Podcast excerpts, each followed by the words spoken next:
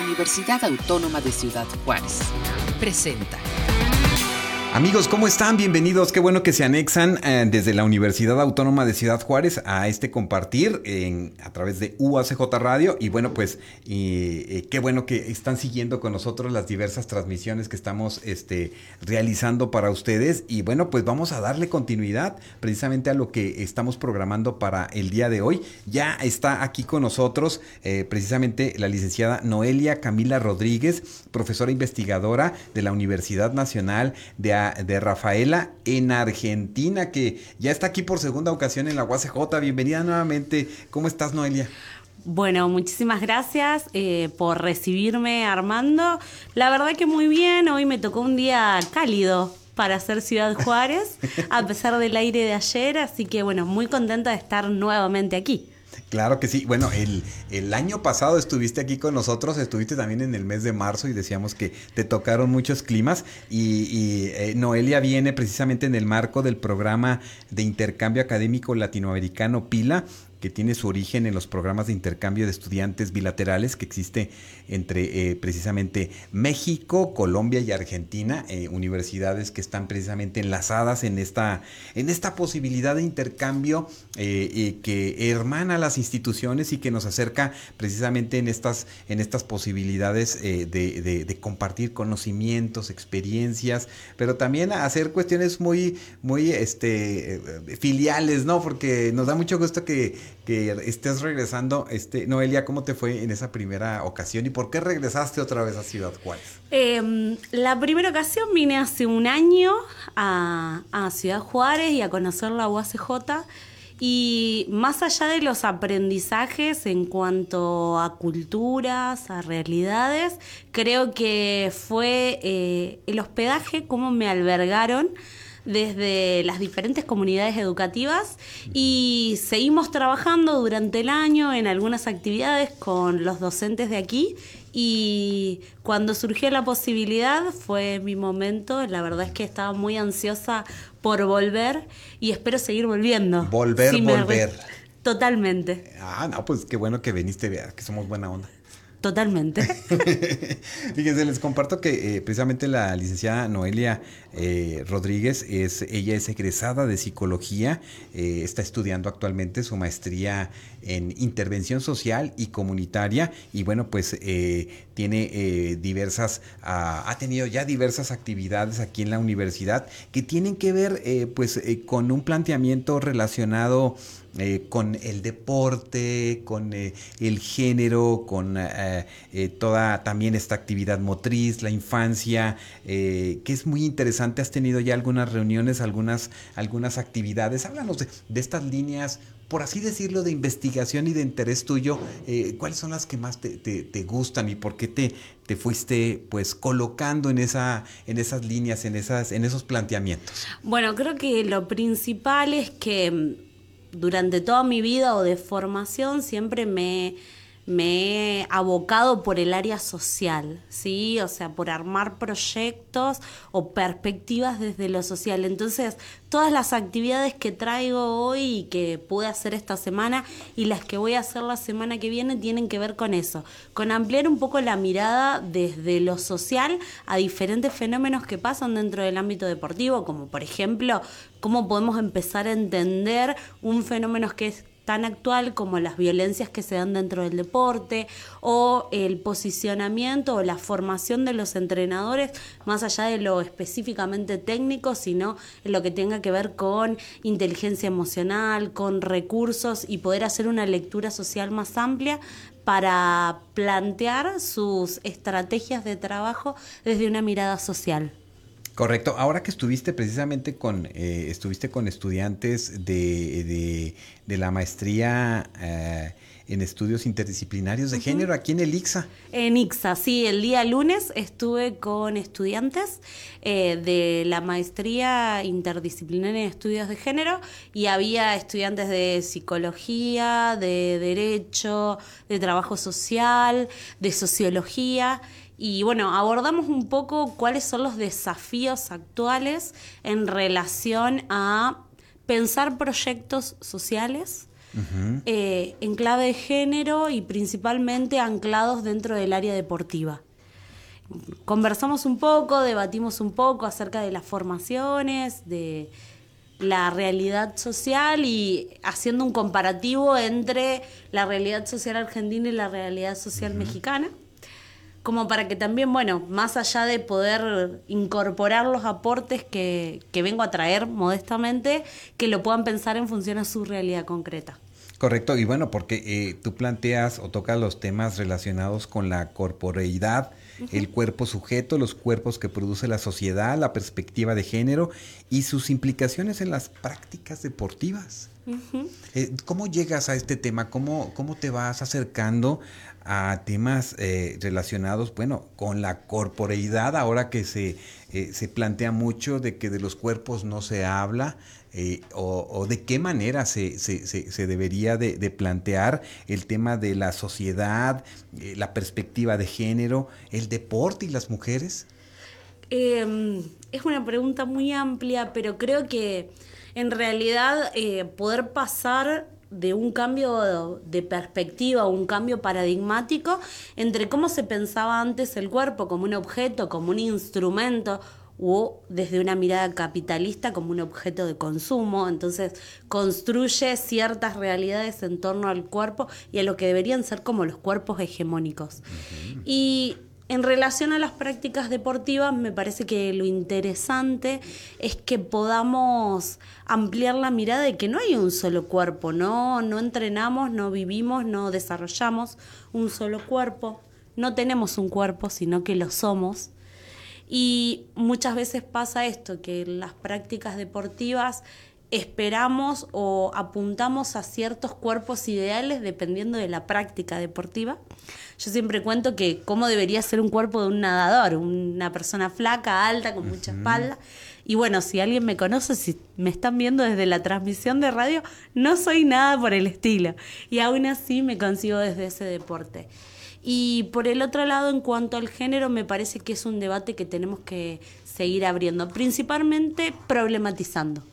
Claro que sí. Bueno, y ahora que, comenta el tema, que comentas el tema de, de, de, la natación, bueno, tú fuiste nadadora, este, y, eso te generó a ti una, una serie de condiciones, de inquietudes, de planteamientos en ser un atleta de alto rendimiento en esos espacios este, que eh, eh, van incursionando las mujeres, pero que también se les va pidiendo el mismo esfuerzo o más quizás, sin entender la realidad en la que vive, por ejemplo, quizás una mujer deportista.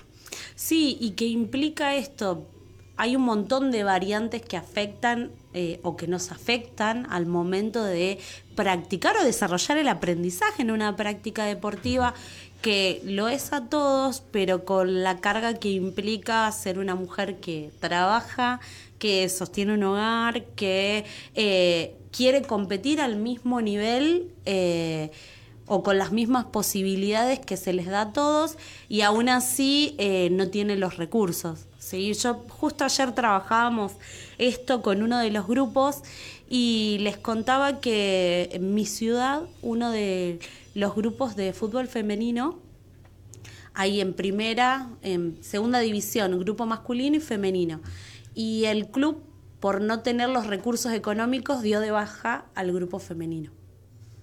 Entonces solamente quedó el masculino y eso muestra cómo muchas veces no se le da el apoyo eh, con todo lo que implica el entrenar, el estudiar, el trabajar y, aún así no tener los recursos, no tener las canchas, eh, ni siquiera la indumentaria, por así decirlo. No, y que coloca precisamente eh, pues en muchas dificultades a quienes eh, pudieran tener en verdad un potencial bien importante para poder eh, sobresalir en esas, en esas áreas deportivas y que eh, se coloque una percepción diferente de estos deportes y se genere también una retórica para las nuevas generaciones. Esto es, es muy complejo, ¿no? Totalmente, y además porque, bueno, vivimos en un en una sociedad en la que lo que está es lo que funciona, lo nuevo parece totalmente contradictorio y muchas veces es resistido en cierta manera el cambio y las instituciones no están preparadas para recibir ese cambio, muchas veces. Claro, ahora hablabas, eh, estábamos planteando, hablando sobre los cuerpos hegemónicos. ¿Qué tanto sabemos de esto? ¿Qué tanto, eh, sin, sin quizás estudiar tanto, eh, somos parte de la forma en la que eh, pues esta ideología, estos planteamientos de ser hombre o ser mujeres se incrustan en la vida de las personas de manera tan cotidiana, tan normal que no cuestionamos absolutamente nada. Eh, ¿qué, ¿Qué nos planteas en ese sentido? Mira, justamente trabajamos el otro día en IXA al respecto sobre la noción de vida cotidiana. Hay uno de los autores latinoamericanos que se llama Pichón Rivier que plantea esto de que nosotros en nuestra vida cotidiana la forma que tenemos para adaptarnos a la realidad es incorporando ciertas categorizaciones. Y esas categorizaciones o fragmentaciones lo que hacen es que nosotros creamos que está todo dentro de un orden natural. Es así, siempre fue así y no lo cuestionamos. Al, al, vivir en ese orden social y al tener que desarrollar nuestra vida diaria, perdemos de vista de que nunca cuestionamos esto. Bueno, ¿hay una realmente un, un cuerpo que sea hegemónico? ¿Podemos pensar en un solo cuerpo? Entonces nos plantea que en realidad tenemos que empezar a pensar en, en corporeidades. Cada uno de nosotros habita nuestro cuerpo por más que tengamos eh, aspectos anatómicos, fisiológicos que sean iguales, cada uno de nosotros lo habita y transmite con su cuerpo su propia identidad. Entonces tenemos que dejar de generalizar la noción de cuerpo. Tenemos que hablar de cuerpos. Sí, Eso. y bueno, y además eh, también cuando planteas eh, este tema, pues bueno, también eh, la cuestión de, de, de, de, raza, también la cuestión de, de, estos planteamientos que ahora, ah, bueno, vemos los medios de comunicación, bueno, nada más en nuestra historia latinoamericana, por así decirlo, si lo planteamos en las, en las telenovelas, ¿no? Uh -huh. Que luego se, se, globalizan, este, y bueno, que siguen siendo los mismos estereotipos, eh, las niñas que quizás quieren jugar mejor con una Barbie que con la eh, muñequita a lo mejor indígena del, del pueblo, este, eh, o de las comunidades indígenas de los países, y ahí está incrustado, ¿no? Todo un planteamiento. Y cómo nosotros lo consumimos eh, muchas veces sin ser críticos de eso que consumimos.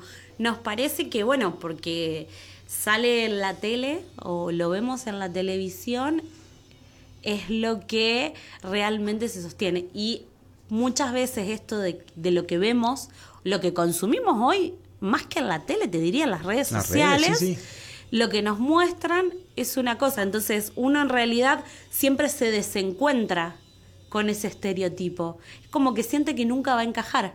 Uh -huh. y, y, tomamos esas medidas para llegar a encajar por ahí sin estar de acuerdo o sin sentirnos cómodos. Uh -huh eso. Fíjate, nos vamos precisamente a esta parte donde tú como psicóloga puedes quizás entender muchas eh, condiciones eh, de, del desarrollo humano. ¿Qué, ¿Qué, tanto esto afecta a los niños o qué tanto en verdad esto está colocándose en esta... Eh, primero la, las infancias, este, en, en, ese, en ese esquema, porque eh, muchas de estas cosas son, son, aprendidas, ¿no? Y estamos como en ese, en ese esquema de, del buscar el desaprender, ¿no? Todo aquello que verdaderamente nos hace mal en las relaciones interpersonales y sociales.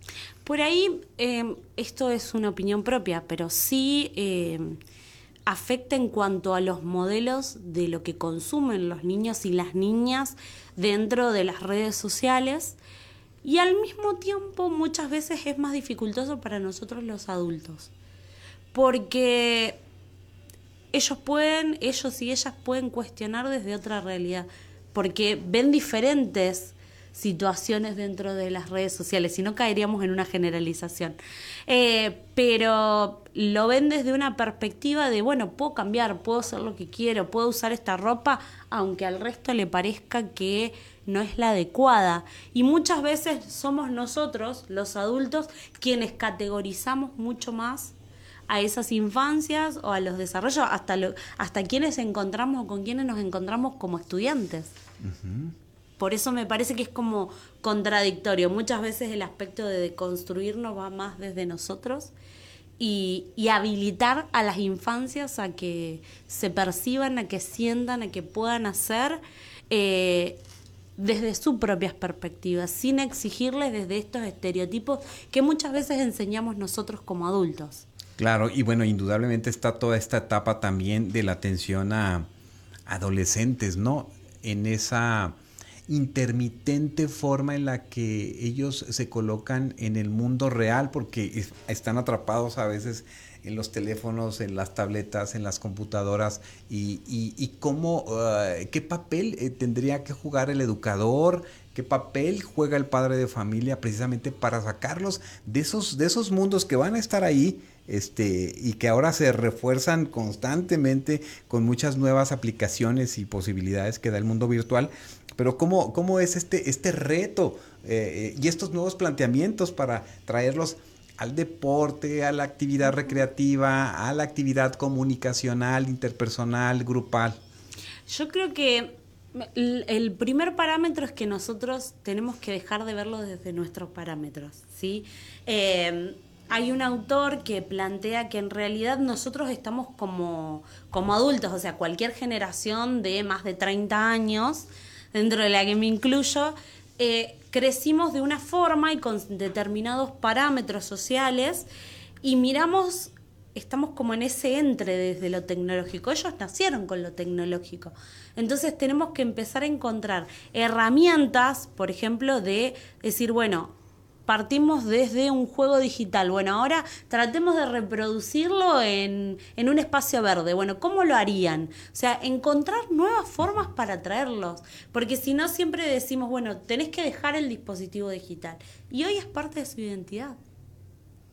Entonces, em, empezar a encontrar nosotros los huecos desde donde acercarnos. Hoy lo digital, si bien marca, tenemos que encontrar o saber cómo poder vincularnos y cómo, cómo favorecer que se den esos vínculos en lo concreto, en lo presencial. Encima la pandemia profundizó muchísimo más esta brecha y nos ubicó a nosotros en el lugar de aprendices. Entonces, bueno, creo que es esto, empezar a jugar como quien no quiere la cosa y, poder atraerlos a, nuevas actividades, a, a mostrarles por qué la importancia de lo vincular que no va, a no va a estar por fuera de traer y trabajar en un grupo deportivo y va a haber un grupo de WhatsApp en el que se generen otras cuestiones.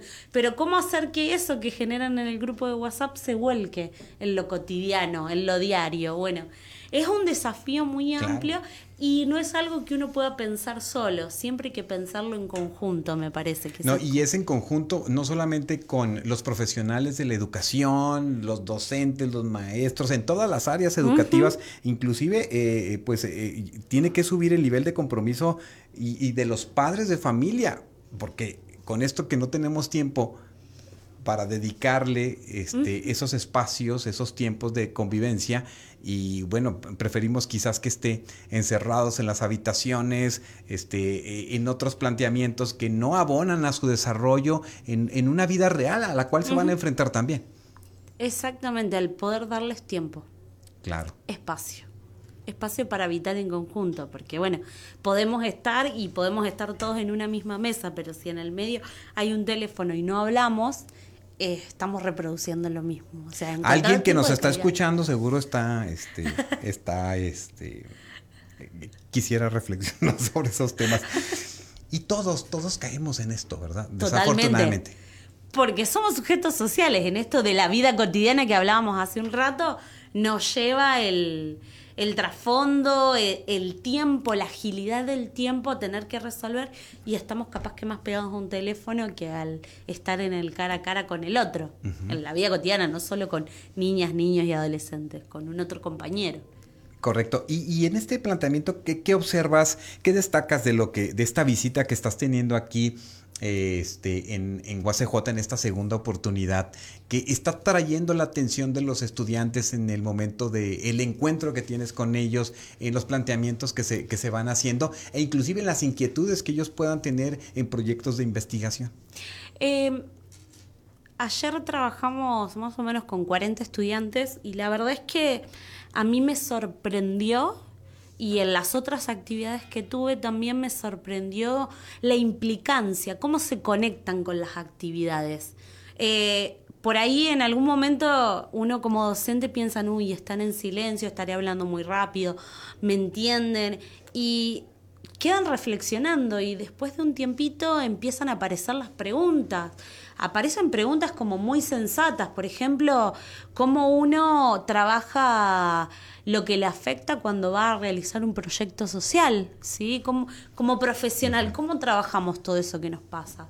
Después, eh, ayer trabajamos en, en relación a las violencias en el deporte y hay un montón de situaciones que ellos decían, uy, yo las viví, por ejemplo, los rituales de iniciación dentro de los clubes, dentro de los grupos de primeras categorías, decían, nunca lo pensé como una situación en la que se podía, que me podía violentar. Y bueno, quedó la reflexión, eh, las preguntas, o sea, y siguieron apareciendo y justo hoy, en un momento de descanso, salí al patio ahí en ICB tratando de habitar un poco y me encontré con los estudiantes y seguimos charlando al respecto y, compartiendo no solamente esto, eh, los momentos, la charla, la reflexión, sino también lo cotidiano, que eso me parece como lo más interesante, que como estudiantes están abiertos a nuevas experiencias.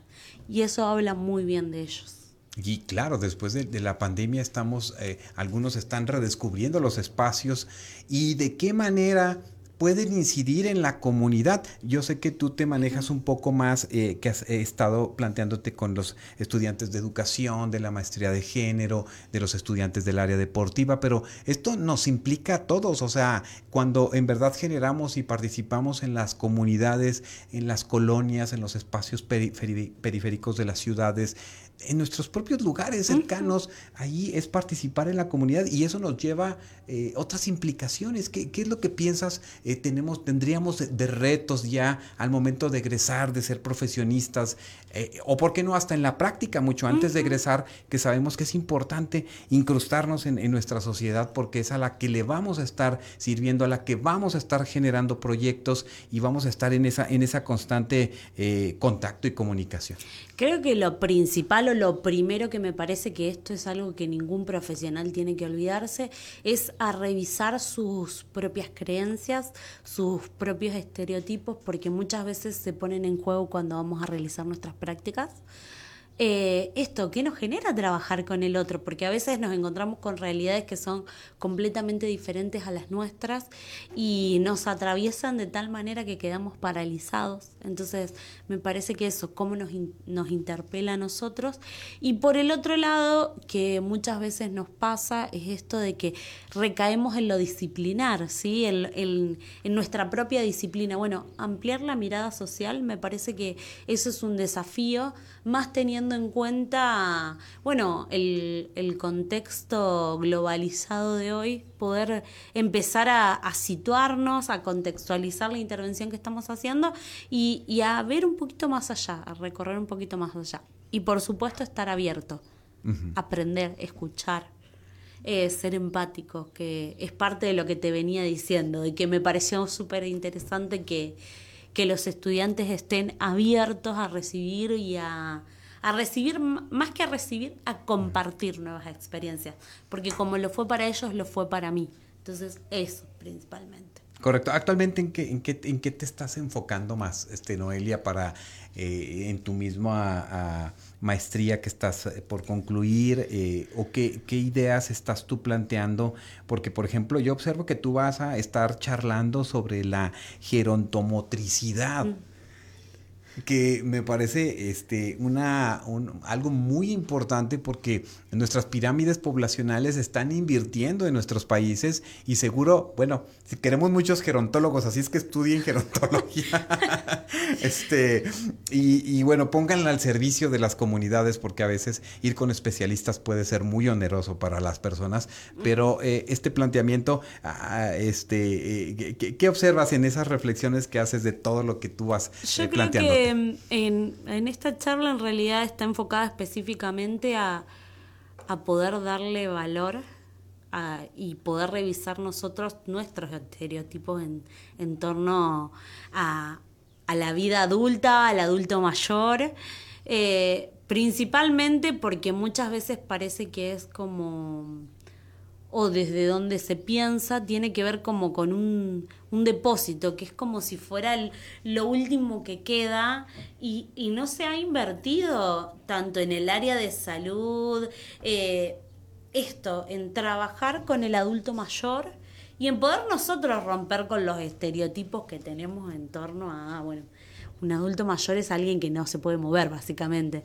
Y les puedo asegurar que conozco personas de 80, 90 años que tienen mejor condición física que yo. Eso seguro.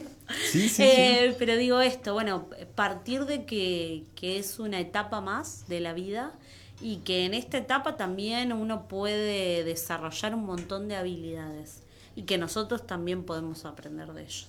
Sí, porque estamos hablando de, de, una, de una etapa donde este, eh, pareciera que ya no hay movilidad, no hay actividades, no hay este, ilusiones, no hay planteamientos y no, o sea, los profesionales en todas las áreas tenemos que colocar esas posibilidades para que eh, las personas también ahora que aumenta el rango de años de vida, este, pues imagínate tú, si no a los 60 vamos a sentir que somos ancianos y tenemos todavía un largo camino de vida. No, todavía tenemos mucho. Mira, y esta parte que dices tú, sí, en verdad hay muchas necesidades en estas áreas de eh, recreativas, deportivas, educativas, psicológicas, de salud mental que tenemos que tendríamos que estar atendiendo, ¿no? Y colocando interés en, en nuestros adultos mayores, ¿no? O inclusive a veces nosotros que vamos entrando a esas etapas parece que no. Pero sí, hay que hacerlo es, importante problematizarlo, por lo menos. Así es. Este, eh, ahora estábamos leyendo, eh, escuchando un médico que decía la importancia de, de, mantener el, el, por ejemplo, el músculo en las personas mayores, ¿no? Porque te protege de enfermedades, de, de, muy, para dejar de tomar tantas medicinas que a veces, este, con, eh, con una actividad física moderada que en realidad es esto, no es una actividad forzosa, forzada, sino es una actividad programada, disciplinada, este, que nos podría llevar a una mejor vida. Y no solamente eso, em, yo además de hacer natación hago aquagym, o sea, gimnasia en el agua y voy con un grupo de personas que la mayor parte son jubiladas, o sea, tienen a partir de 70 años. Y el factor social el factor social, el encontrarse para ellos, no solamente representa la movilidad, el mantener, como vos decías, el músculo, sino también el encontrarse con otros, poder hablar, seguir generando agilidad mental, concentración, que son importantísimas para esa etapa. Y te puedo asegurar que no sabes lo que me divierto con ellos las conversaciones que tenemos. Entonces me parece que por eso, que es importante eh, romper con nuestros propios estereotipos, porque parece que la actividad física que hacen nos sirve mucho, pero para ellos les sirve un montón. Y que tiene que ver no solamente con lo físico, sino con lo social. Claro, claro, y pues ir construyendo ese tejido social que nos, nos, eh, nos hace más, eh, más llevadera la vida en, en, cualquier momento y salir a pasear al perro pues no es hacer ejercicio, ¿verdad? Es, es darte ese tiempo para ti, pero en ese tiempo que dan los profesionistas precisamente eh, para apoyar a ciertos grupos, algunos muy vulnerables, eh, a veces los profesionistas en las áreas sociales, el trabajador social, el psicólogo, el, el, el, de entrenamiento deportivo, eh, este, el sociólogo, etcétera. Y nosotros en la vida diaria como ciudadanos podemos hacer. Sí, y además nos, nos enfrentamos a veces de primera mano al conflicto, a la situación tan difícil que está padeciendo alguna de estas personas, eh, al escuchar sus historias y al escuchar sus problemáticas y realidades, que nos olvidamos cómo cuidarnos.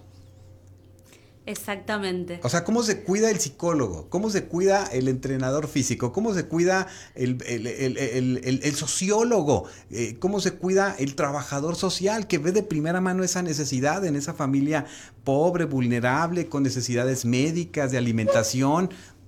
Mira, estás eh, justo haciendo la misma pregunta que uno de los estudiantes de sociología, que fue mm, en función a lo que trabajábamos, me hacía esta pregunta. Creo que lo principal es, teniendo un espacio para nosotros, eh, yo soy psicóloga hace 10 años y te puedo asegurar que hace más de 10 años que hago terapia, o sea, encontrando un espacio para mí.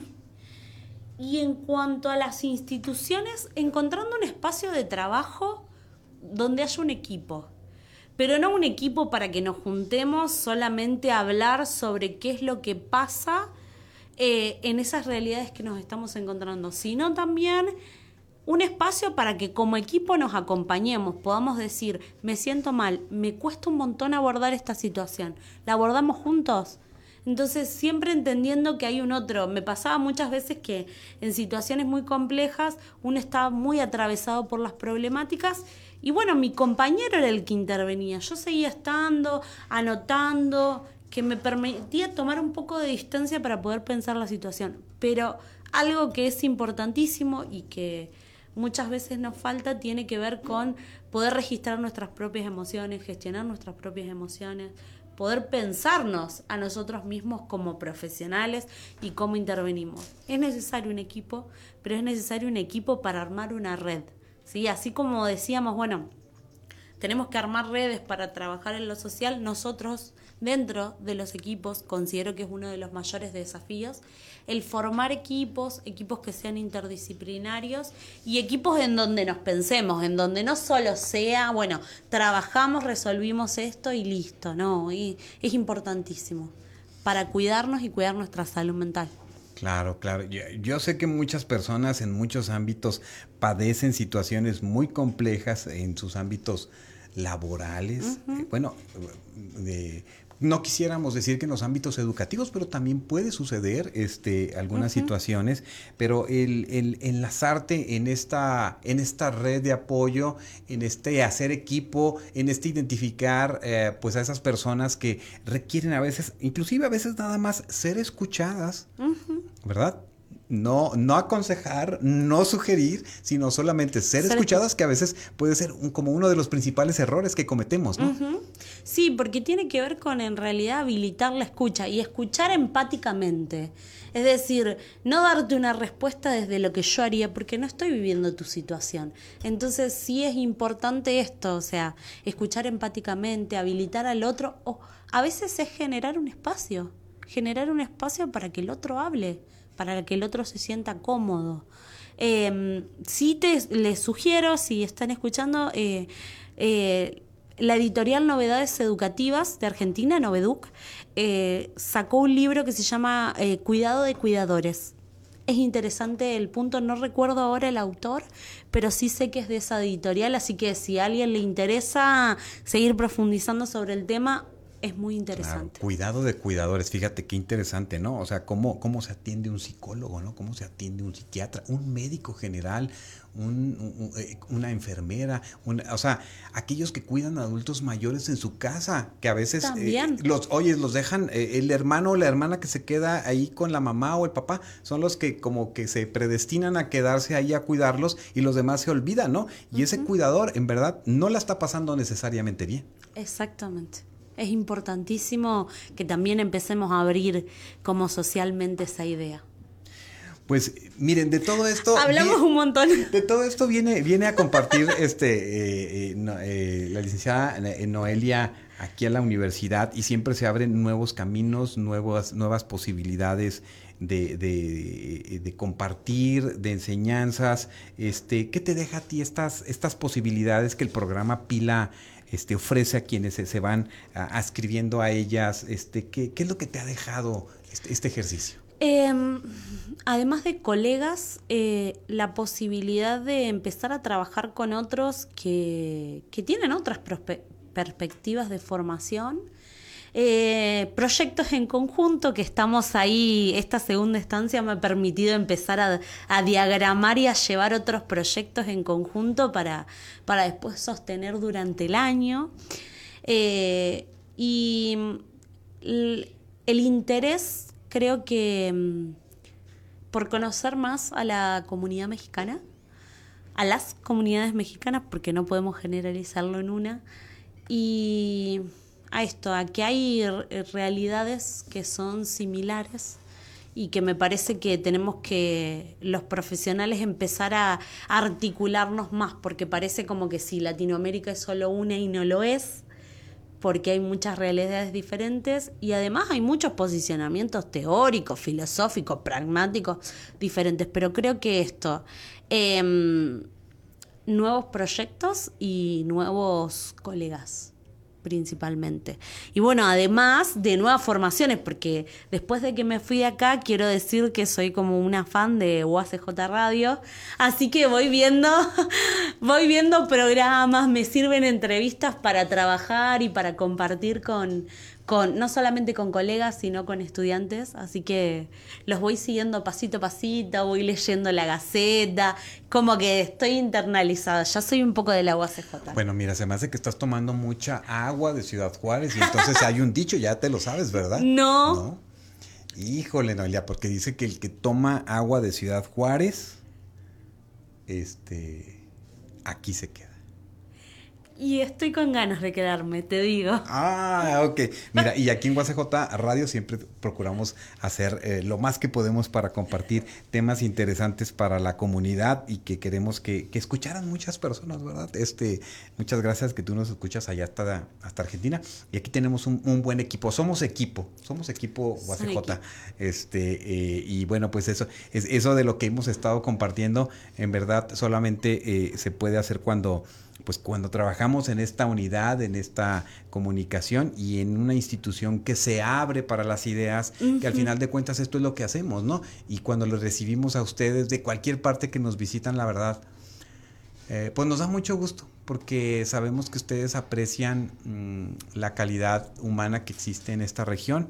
Eh, no tenemos grandes espacios más que nuestro desierto y esta arena que invitamos a ustedes a que se lleven un granito donde quiera que vayan. Bueno, muchísimas gracias igualmente por recibirme nuevamente.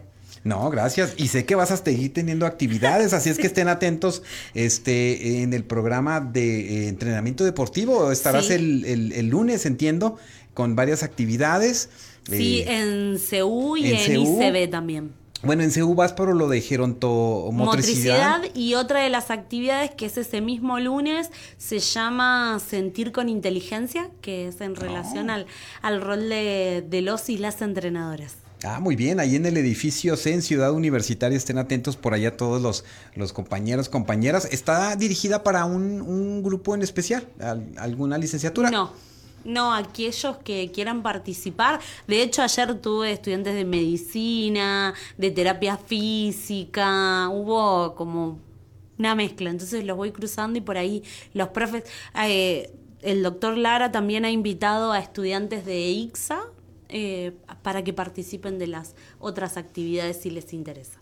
Ah, correcto, ¿no? Pues hay, bueno, los chavos de period... Diana, Diana de la Cruz, que nos estás escuchando en CU, bueno, ahí te encargamos a, a la maestra este, eh, Noelia para que te acerques por ahí con ella. Y bueno, eh, pues es interesante de todas las áreas de, de, del conocimiento porque eh, pues al final de cuentas eh, tenemos que trabajar con seres humanos, ahora sí de carne y hueso y un pedazo de pescuezo y tenemos que entrarle más allá, ¿no?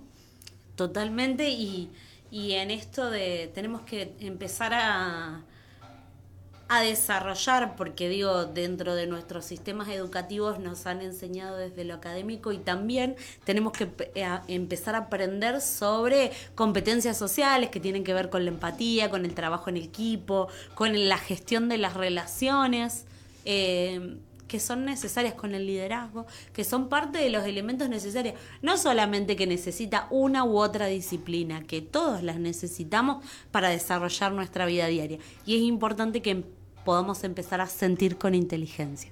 Así es, sentir con inteligencia y saber utilizar eh, las nuevas ideas tecnológicas que va creando el hombre eh, y que va colocándolas y que parece que nos aleja de la humanidad, pero tenemos que incorporarlas, tenemos que ser más in inteligentes que la inteligencia artificial. ¿no? Exactamente.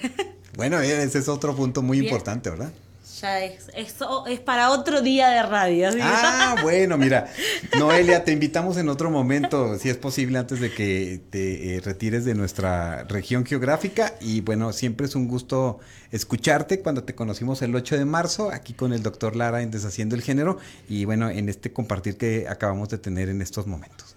Muchísimas gracias por recibirme y cualquier cosa eh, nos estaremos encontrando a los y las estudiantes, los y las docentes que quieran participar de las actividades. Mira, a ver si en la siguiente platicamos de eh, el cambio de gobierno y las políticas públicas en torno a la cuestión social, comunitaria y bueno, que puede encender ahí a muchos, que enciende a muchos este, en Argentina. Eso es para como tres o cuatro días de plática. bueno, invitamos al presidente eh, recién electo, ¿no? Bueno, que nos reciban la llamada, este, Miels, que nos, que nos eh, coloque ahí en una comunicación, ¿por qué no? Totalmente. Bueno, muchas, muchas gracias, este, eh, eh, eh, Noelia Camila Rodríguez, de profesora investigadora de la Universidad Nacional de Rafaela en Argentina. Y bueno, pues ella está aquí en la universidad en el marco precisamente del programa de intercambio académico latinoamericano denominado PILA, que precisamente une a instituciones de educación superior de México, mm, de Colombia y de Argentina. Y pues este, no nos despedimos, aquí nos vamos este, enlazando en otro momento. Buenas tardes. Buenas tardes a todos, a todos los que nos siguieron. Gracias, compartan eh, esta transmisión y bueno, hasta nuestro próximo encuentro. Este fue un programa de la Dirección General de Comunicación Universitaria de la Universidad Autónoma de Ciudad Juárez.